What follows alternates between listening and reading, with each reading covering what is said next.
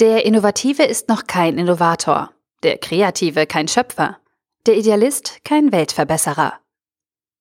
Ein Artikel von omnisophie.com verfasst von Gunter Dück. Innovative Menschen sind noch keine Innovatoren.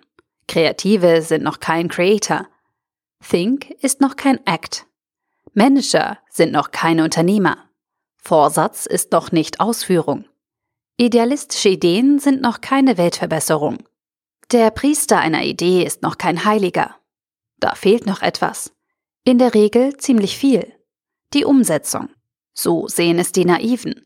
Aber die Umsetzung ist vielleicht gar nicht nötig. Heute kommen viele Politiker und Manager gut bezahlt ohne jede Umsetzung durch. Sie machen innovative und kreative Vorschläge, reden idealistisch von Nachhaltigkeit, rühmen ihre Liebe zum Kunden, Wähler und träumen öffentlich vom Aufbrechen in eine neue Welt. Dann aber hört man immer wieder diesen Satz heraus. Wir sind noch am Anfang einer großen Entwicklung oder Zukunft. Wir wissen aber genau, wohin wir wollen. Weil sich bloße vollblumige Ankündigungen und Wahlversprechen auszahlen, werden immer neue Ideen vorgebracht. Wir werden ein digitaler, antifragiler KI-Konzern in der Cloud. Zur Ausführung wird eine Taskforce nach der anderen losgeschickt und später wieder aufgelöst. Es hapert bei der Umsetzung, heißt es in lichteren Momenten, aber man hat es mit der Umsetzung nie energisch versucht. Utopiesyndrome in Büchern ernähren ihre Verfasser, wenn sie den Menschen nicken und hoffen lassen.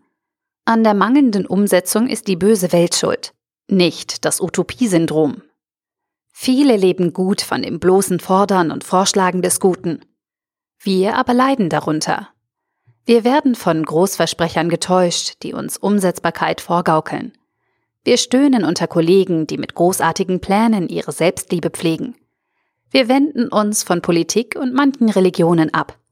Wir versuchen es mit resigniertem Abschütteln. Wir leiden aber zu Recht, weil wir uns nicht entgegenstellen.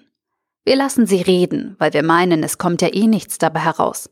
Aber wollen wir nur die Wahl zwischen Politikern haben, die sich gegenseitig mit Träumen toppen?